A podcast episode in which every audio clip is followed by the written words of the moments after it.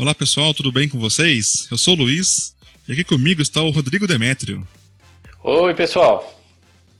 Então vamos começar aqui um pouco sobre o novo editor do Mautic 3. Até, até que enfim, né, Rodrigo? Uma, uma novidade de mudanças no editor, né? Ah, sim, é, é um dos, dos pontos fracos de que muita gente que vem usar o Mautic, que está acostumado com MailChimp e outras ferramentas mais intuitivas, é uma boa notícia aí. A, a Web Mechanic, acho que é assim que fala, né, Rodrigo? Eles são franceses, né? Acho que é Web Mechanic mesmo. É, tá, tá, tá, trabalhando nesse editor, novo editor do Mautic 3, e, e, essa é uma solicitação que a gente recebe aqui dos nossos clientes, a gente vê muito na comunidade as pessoas reclamando, porque o editor, por mais que o Mautic tenha aquele modo código, a gente usa bastante ele, é bom ter um editor seja fácil de, utilizar. Né? Hoje o editor do Mautic não é tão fácil assim se você for trabalhar no e-mail mais elaborado. Para você montar um e-mail simples, um e-mail normal, ele funciona perfeitamente, né? mas é, tudo indica que esse novo plugin, né, ele vai ser um plugin externo, né, para que seja devidamente testado né, e os recursos fiquem alinhados com o Mautic. Entenda, pessoal, que mudar o editor significa mudar muita coisa no Mautic. Então é legal ver esse movimento de você colocar como um plugin externo, porque a ideia é o quê? Né? A vantagem de ter como um plugin externo é que qualquer pessoa vai poder aplicar esse no seu Mautic. Não necessariamente você vai precisar usar o Mautic 3. Pelo menos é isso que eles estão comentando. Inclusive, quem usar a versão 2 vai poder modificar o, o editor. E assim você testa o plugin sem comprometer os seus, os seus Mautics que estão em produção, né?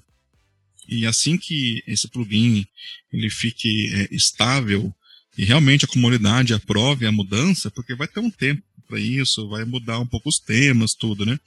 E que a gente vai ver quais são as tecnologias que eles escolheram, né? Até a, que tudo se alinhe.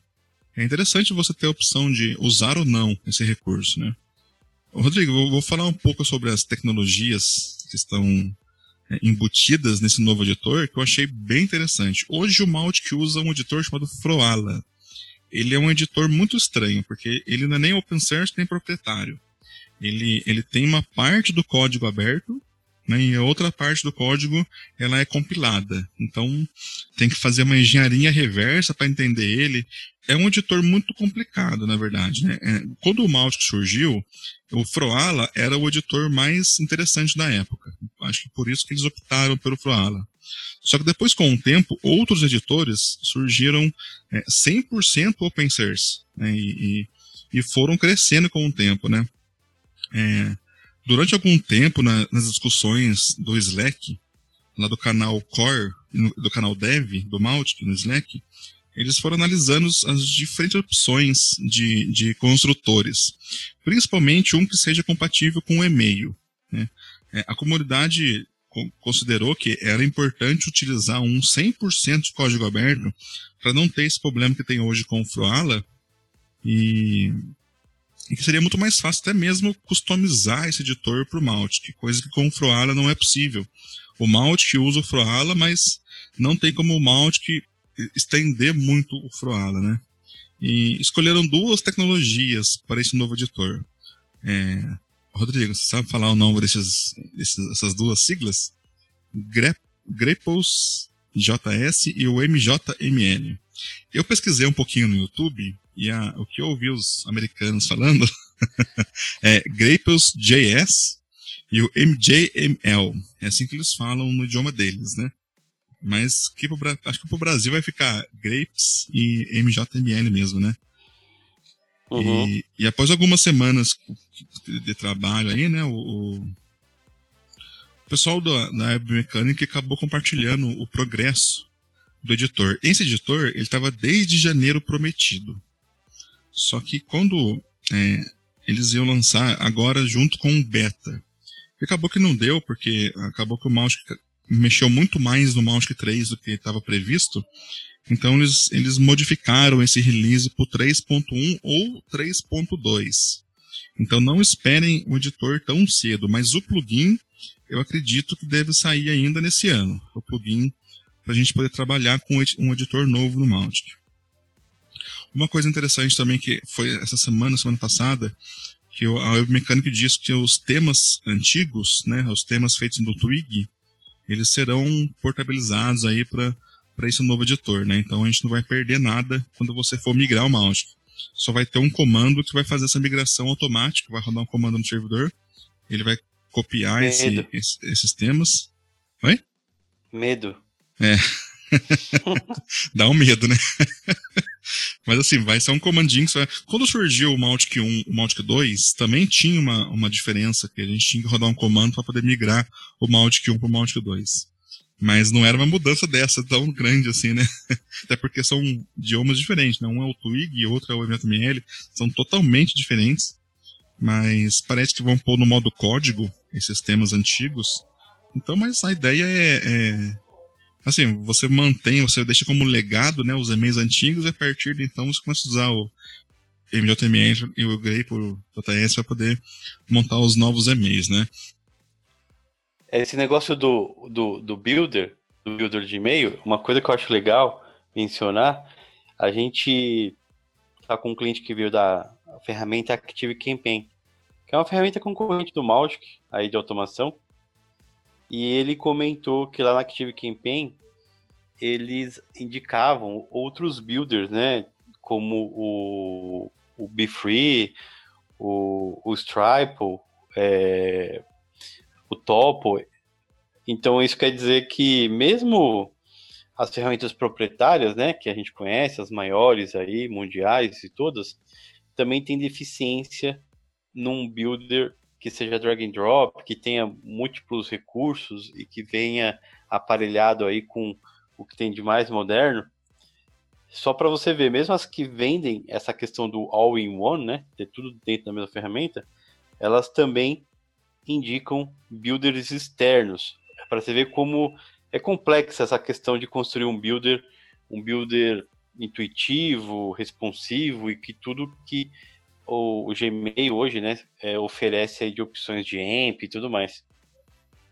É, e nessa conversa que teve na comunidade, é, no, agora, agora em abril, é, falaram também na né, opção de esse próprio MJML, ele já tem também um, um, um braço dele trabalhando com o AMP, e o Grapple, né, o editor, é que esses são dois, dois caminhos diferentes que eu vou explicar aqui, né? Um é o editor, o outro é o mecanismo. Mas os dois já têm em, em o AMP, né? E os dois permitem componentização. Então você vai poder montar componentes muito mais fáceis é, do, que o, do que hoje, né? Hoje tem que montar um plugin para o mouse, fazer um monte de coisa para poder montar um, uma simples seção do e-mail, né? É, eu vou falar um pouquinho sobre esse Grapes JS. Ele é um, é um framework de código aberto e ele é multiuso. Ele combina diferentes ferramentas e recursos permite que você crie modelos em HTML sem que você é, codifique nada. Ele, ele não tem nenhum tipo de modo código, a não ser a hora de você pegar o arquivo HTML e salvar e enviar para o Mautic, né? Mas ele é inteirinho visual. É uma solução perfeita para substituir esses, esses editores é, visuais atuais, né? E que são bons, né? Mas que assim, é bom para você criar conteúdo. Para você montar uma estrutura de um e-mail, pôr uma coluna, colocar um botão, acaba que você tem que fazer um pouco de gambiarra ali, né? E para esse mundo do Mautic, aí, o, o Grape JS oferece a opção de criar os próprios componentes, que você pode simplesmente arrastar para a tela. Pelo que eu vi da Web Mechanic, eles, eles vão também criar a seção de você poder criar blocos reusáveis. Eles chamaram de blocos reusáveis, que eu acredito que seja uma opção de template também. Né? E vai ficar mais fácil, né, Rodrigo, de, de editar, né? Você já viu esse Grapes JS?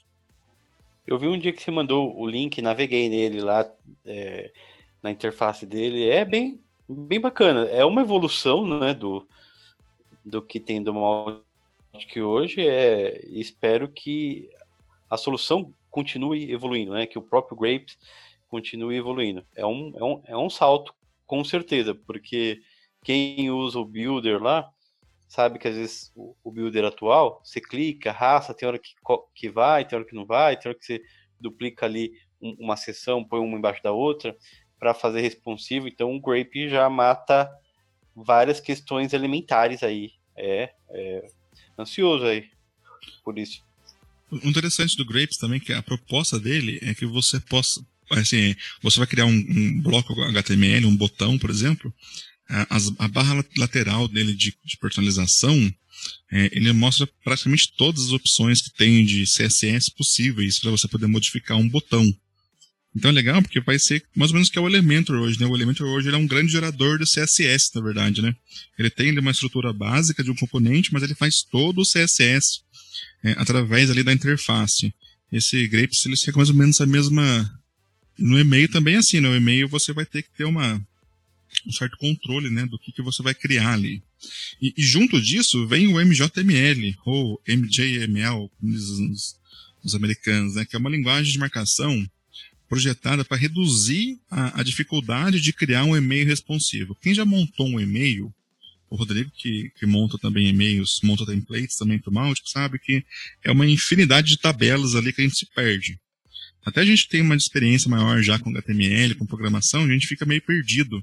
Aonde que fechou a tag, aonde que abriu a tag, e é uma série de tags, né?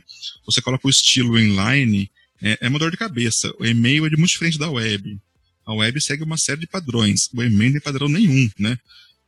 Então, a, a sintaxe do MJML, ela, é, é, ela torna semântico, né? Então, você cria uma coluna, você cria uma seção, você cria um botão, uma tag só específica. O que é legal dele? Assim que você compila esse, esse, essa, essa tag, ele gera todo o HTML, todo o CSS para você é, automaticamente. Né? E, o, o MJML, ele é um mecanismo de código aberto também. Né? Então, é interessante porque a gente vai sair um pouco daquela, daquela rotina de ficar numa, meio obscuro ali como é que funciona no Twig, é meio obscuro como é que funciona no, no Froala, e a gente vai partir para dois editores totalmente open source que a gente pode aprofundar e vasculhar o modo que ele funciona para poder criar e-mails cada vez melhores, né?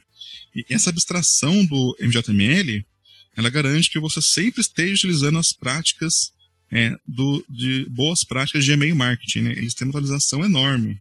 Porque cada semana o Outlook lança, né, Rodrigo? A gente testa e-mail aqui, né? Uma semana você funciona, uma semana não funciona.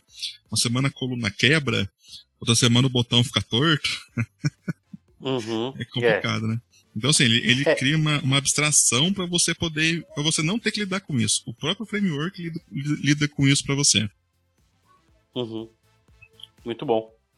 E esses, esses é, o Outlook, por exemplo, é um dos que mais mudam, né? O Outlook, o Gmail.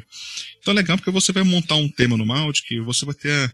A, a, a, hoje, hoje, quando você usa um framework desse que gera o, o código para você, acaba que você fica mais livre de ter que ficar lidando com problemas de modo responsivo, problemas de fonte, problemas de, tab de tabela, né? E é muito mais fácil de você decorar essas tags dele do que decorar o próprio HTML, porque o HTML tem uma tabela, tem coluna, linha, tem cabeçalho, tem a, o body, o, já o HTML não tem nada disso. É uma tag seção, uma tag parágrafo, uma tag botão, uma tag é, imagem, muito mais fácil né, de, de trabalhar.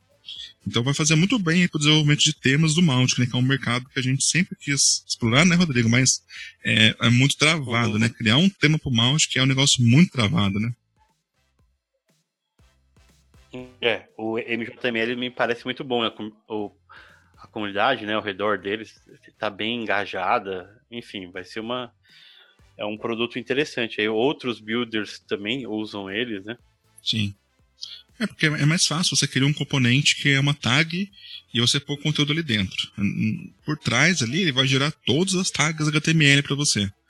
Mas você lida com uma abstração muito maior dele, né? E essa, essa primeira versão aí do plugin não tem uma data definida ainda, né? Ainda está em fase de desenvolvimento. A Web Mecânica acaba publicando no Slack ali, às vezes alguma atualização, mas é, pelos que eles estão publicando, né, vamos supor, já está compatível com os templates, está compatível com os tokens do Mautic, o teste AB, tudo. Então, é, a gente acredita mesmo que nesse 3.0 não vai vir, mas só mesmo no 3.1, mas mais provável no 3.2. Que a gente acredita que vai sair mais para janeiro do ano que vem, né? Esse ano, eu acho que no máximo a gente vai ter o 3.1. Agora é aguardar, né, Rodrigo? Aguardar ansioso esse novo editor, né? Ah, sim. É, é, a gente acaba falando muito de e-mail, né? Muito de editor, builder de e-mail, porque muita gente que usa automação de marketing, não só o molde, que foca muito em e-mail. E tudo que dá mais praticidade, agilidade para você encurtar o tempo de criação e envio ajuda, né? Porque é, a gente bem sabe quando a gente aperta o botão enviar ali, dá um certo nervosismo ali, né? Se tá tudo certo, você saber que o código já está em MJML, que é um, um framework aí que, que, já vem sendo usado, dá uma, uma segurança maior aí no envio. É, até para quem gosta de mais detalhes, né, de usar o meio tester, ir a fundo lá no meio tester. Quem gosta de fazer os testes e enviar e-mail para todo que é lugar, né? Envia para o Gmail, envia para o Hotmail, envia para o iCloud para poder ver como é que ficou o e-mail. Vai ser uma boa que ele é um código mais compatível, né? Lógico que não é perfeito, né? Mas já é, com certeza vai ser melhor do que a gente tem hoje. Porque hoje a gente tem que estar pesquisando muito, né? De como fazer um botão que funcione bem em todos os, os, os clientes de e-mail, né? Como vai posicionar uma imagem. Você quer pôr uma coluna, né? Então fica um pouquinho mais trabalhoso de fazer, né? Bem, é isso. Eu vou liberar o Rodrigo. Né, Rodrigo? O Rodrigo tá ocupado hoje. Valeu, pessoal. Obrigado. Pessoal, lembrando que a gente começou uma newsletter se você ainda não recebe os e-mails da Portica, é só acessar o nosso blog, vai ter lá uma caixinha para você poder se inscrever. A gente começou uma newsletter hoje, né, Rodrigo? Quiser falar um pouco dela? Isso, a gente começou. É, a ideia da, da news, até o que a gente fala na news, é tentar criar uma frequência. Eu sempre falo muito de frequência nos conteúdos que a gente constrói, e, a gente, e eu tento, o máximo possível, a cada novo canal que a gente entra, sempre pensar nisso na frequência. Eu acho a frequência mais importante do que apenas fazer um grande conteúdo. É melhor você manter a regularidade. E, e o legal da news, frente ao podcast, aos canais de YouTube, é que ele é muito mais simples, né? Você só escreve texto ali, é só texto. É mais fácil de você gerenciar isso, escrever um pouquinho cada dia e, não, e uma vez por semana você manda ali uma curadoria. E eu vejo que está crescendo bastante o universo de, de, news e também de newsletters pagas, é, onde a, a, pessoa cria um conteúdo semanal e os, os assinantes pagam ali uma mensalidade para ter acesso a esse conteúdo prêmio. Eu acho bem legal porque a gente vive esse, esse universo dos creators, né? Que é o que o YouTube fala muito, os creators. E os criadores, né, os creators, eles sentem cada vez mais necessidade de compartilhar conteúdo, informação. E a news é bacana porque tem o menor envolvimento, né, do que o, o vídeo e o podcast, que você tem que editar mais vezes, se preparar melhor.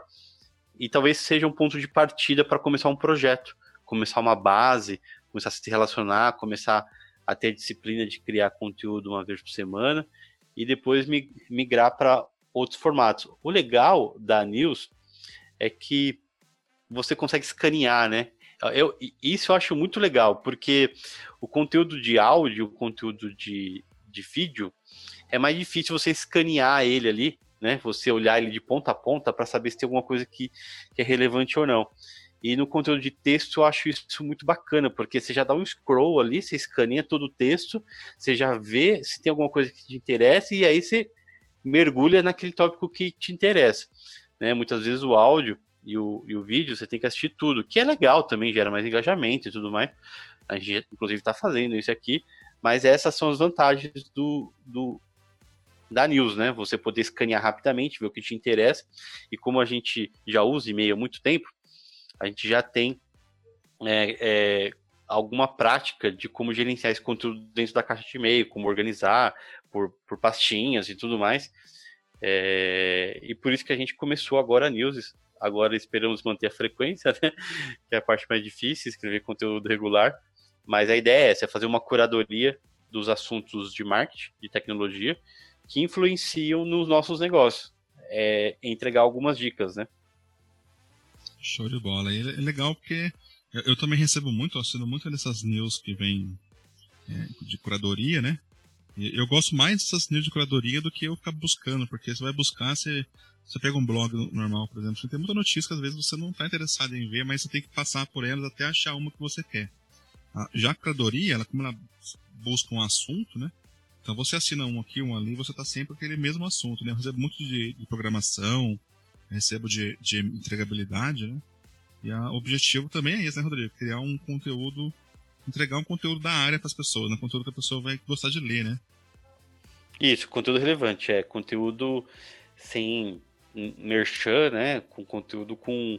Porque hoje essa área de curadoria ela está crescendo bastante. Claro que criar conteúdo também sempre, sempre esteve. Hoje, devido a, ao volume de informação que a gente recebe em todos os canais, você saber que uma pessoa, uma empresa, que você se identifica com o posicionamento dela, da forma como eles criam produtos e a forma como ele vê o mundo de negócios e marketing, tecnologia, você sabe que se ela separou lá dois, três links da semana, deve ser coisa boa, deve ser coisa importante. É, isso eu gosto muito, porque depois que eu leio um livro ou eu vejo um, um, tweet de um cara que eu gosto, eu gosto de, de acompanhar, porque eu me identifico com, aquele, com aquele pensamento. Então, acho que as empresas, né, como um todo, eu acho em cada ramo, quando você compartilha um conteúdo e a, e a pessoa gosta de você, ela entende que você já filtrou o seu universo inteiro. E isso é uma economia de tempo danado. Eu até comento também da, da os robozinhos, né? Lá na, na news a gente fala também sobre os robôs que fazem curadoria, que é o caso do, do Medium, que é o, aquele portal de notícia, quando você vai interagindo, ele vai refinando cada vez mais. E é impressionante como a curadoria do Medium é boa. Impressionante, você vai lendo, você vai é, é, é marcando lá os claps lá nele, e vai ficando tão refinado que é impossível não abrir um e-mail do Medium, é, do Medium, que depois que eles mandam. É, é impressionante como vai se ajustando, né? Se a gente não tem esse algoritmo, a gente tem a nossa percepção e visão do mundo. E é isso que a gente quer fazer com a nossa. E estimular os clientes também a criarem as suas. Show de bola. Beleza. Obrigadão, hein, Rodrigo? Valeu, pessoal. Até a próxima.